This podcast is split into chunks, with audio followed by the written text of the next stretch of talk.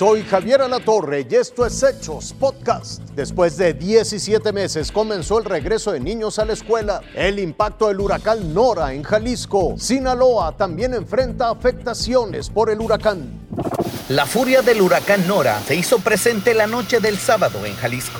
Sus lluvias aumentaron desmedidamente el cauce del río Cual. Se acaba de colapsar otra de las fincas. Hay personas, hay vecinos que están del hotel de enfrente. Fue así como el afluente se llevó parte de un hotel en Puerto Vallarta. Un menor de 13 años que se hospedaba ahí con su familia perdió la vida. Pero no fue la única víctima. Una mujer también fue arrastrada por la corriente del mismo río y se encuentra desaparecida. A través de la octava zona naval se están haciendo patrones de búsqueda con embarcación por si este vehículo que se presume que lleva una persona adentro va a dar a la bahía, fue a dar a la bahía. La mañana del domingo, la realidad fue igual de difícil. El agua alcanzó el metro, superando el metro de altura y estos vehículos quedaron completamente amontonados. En evaluación preliminar detectamos que tenemos afectado aproximadamente 7 cuadras. Mientras que en Cihuatlán, el desbordamiento del río Marabasco también había dejado estragos. Subimos alto, en, en alto todo y el agua nos barrió todo, todo tumbó. No tenemos luz, entonces no podemos entrar a los cuartos a limpiarlos. En la comunidad de las primaveras, Melac, Villa Obregón y San Patricio se contabilizaron alrededor de 500 viviendas con daños. Los partes más altas alcanzó hasta 2 metros en la vía pública. Hasta el momento se sabe que el temporal cobró la vida de 8 personas en 6 municipios. Evaristo Tenorio, Fuerza Informativa Azteca.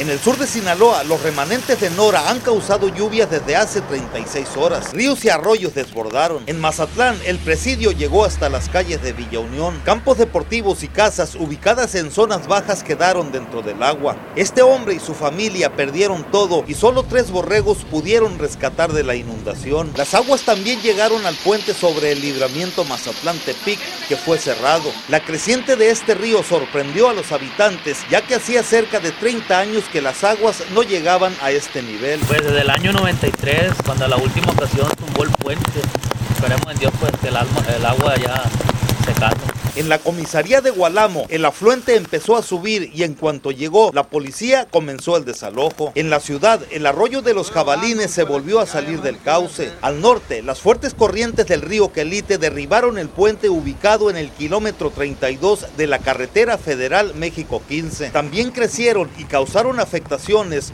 los ríos Baluarte en el Rosario, Piaxtla en San Ignacio y Elota. Las autoridades deberán esperar a que el agua baje para iniciar el recuento de daños. Juan Muñoz, Fuerza Informativa Azteca.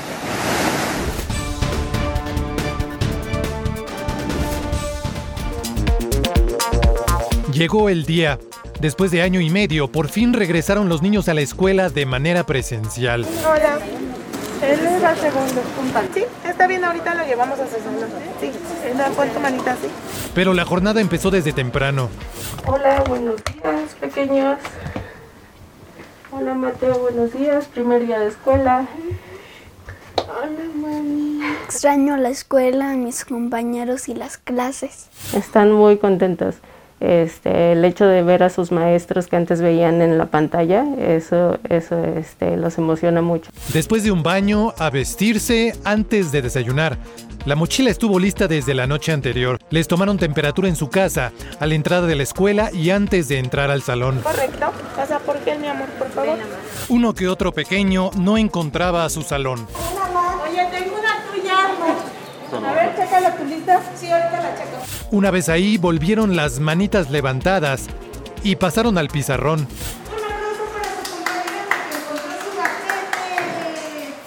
No podían faltar las recomendaciones sanitarias que se siguieron en todo momento. El lavado de manos correctamente, ¿de acuerdo? Todos estaban entusiasmados, maestras, maestros, directivos y por supuesto los niños. Este, espero que lleguen todos. Este, si no, con los que este, lleguen vamos a, a trabajar. Nuestros maestros y que nos expliquen más. Yo digo que aquí va a ser mejor por eso. Porque ya puedo ir a la escuela y no como en línea que estaba en mi casa encerrada. Fue un día que los pequeños no olvidarán, en especial aquellos que por primera vez pisaron la escuela. Rodrigo Álvarez, Fuerza Informativa Azteca. Esto fue Hechos Podcast.